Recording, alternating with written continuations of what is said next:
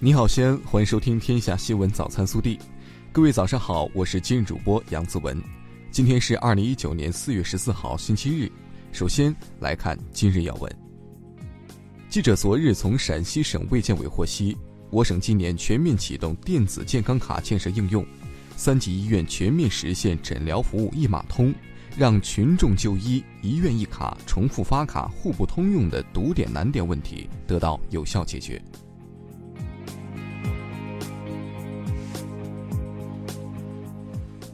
本地新闻：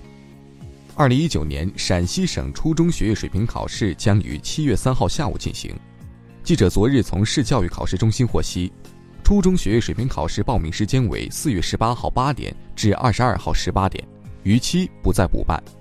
从二零二一年开始，全市高中阶段学校招生实行基于初中学业水平考试结合综合素质评价的招生录取模式。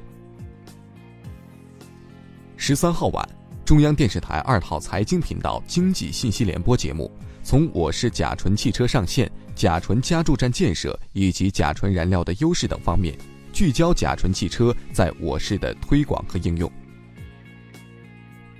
十二号，解放军九四幺八八部队、西安市公安局发布关于加强西安地区低慢小航空器管理工作的通告，在西安市辖区内，单位可在空管部门划设的三个可飞空域。清凉山森林公园、杜陵遗址公园、丰河湿地公园园区内，身高八十米以下合法飞行，无需申报飞行计划。西安秦华天然气有限公司近日发布承诺书，向广大天然气客户郑重承诺，不收取碰口费，不强制使用指定产品，接受群众监督。公司二十四小时投诉电话：九六七七七。日前，记者从省委宣传部了解到。由陕西广播电视集团有限公司作为基石投资人发起的“文化中国”陕西新媒体产业投资基金在西安曲江新区宣告成立。今后通过市场化的资本介入，加速我省传统媒体和新兴媒体融合发展。昨天下午，中甲第五轮拉开战幕，陕西大秦之水队虽然拼尽全力打出狼性，但客场仍然以零比一遗憾不敌呼和浩特队。主帅张军赛后也感言：“我们创造出机会，只是缺少进球，结果确实很遗憾。”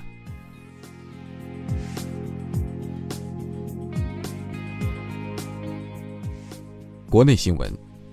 国务院新闻办十二号召开新闻发布会，海关总署相关负责人公布一季度我国外贸进出口七点零一万亿元人民币，其中一季度我国与“一带一路”沿线国家外贸进出口两万亿元。同比增长百分之七点八。退役军人事务部日前印发《关于规范为烈属、军属和退役军人等家庭悬挂光荣牌工作的通知》，要求各地规范悬挂光荣牌工作，确保好事做好。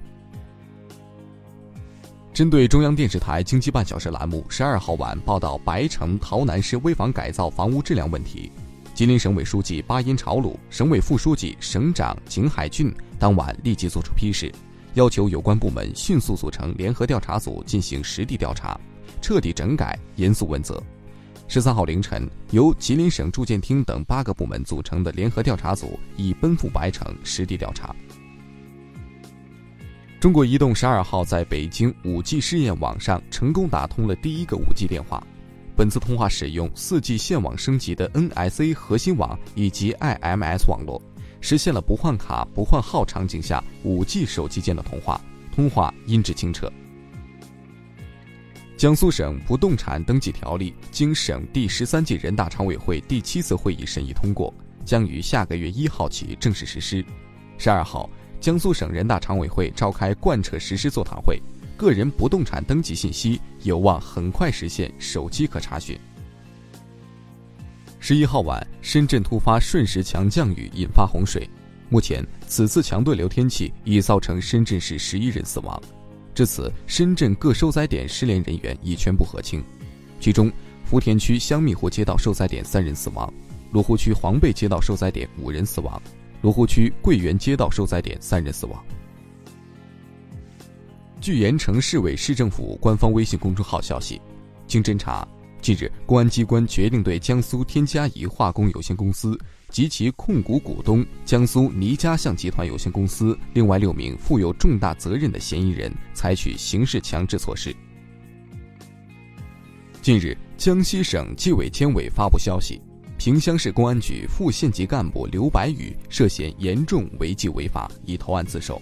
今年以来，江西已有六个县市的多名公安系统干部因涉嫌严重违纪违法被查处。近日，在上海南京路，一外籍男子乱穿马路，被辅警赵军拦下。视频中，赵军怒斥男子来到中国就要遵守中国的法律法规和交通规则，并要求男子向中国法律道歉。赵军说，男子不仅不承认自己的违法行为，还开口辱骂。最终，该男子现场道歉。十二号，据最新发布的《二零一九全球生活报告·城市指南》显示，香港蝉联全球房价最高城市榜首，而上海、深圳、北京分列第三、第五和第九名。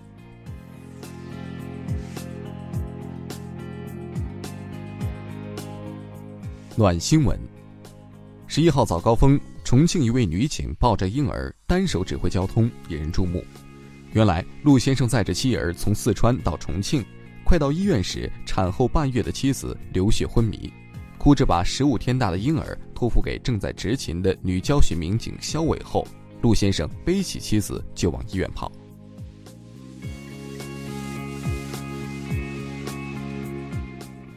热调查：近日，杭州一女子花四月工资买了个奢侈品包包，丈夫很生气。你月薪四千，背个两万块的包，人家也觉得是 A 货。妻子委屈，从没伸手向他要过钱，我花自己钱买的。男方无奈，这下好了，小半年房贷都要靠我一个人。对此你怎么看？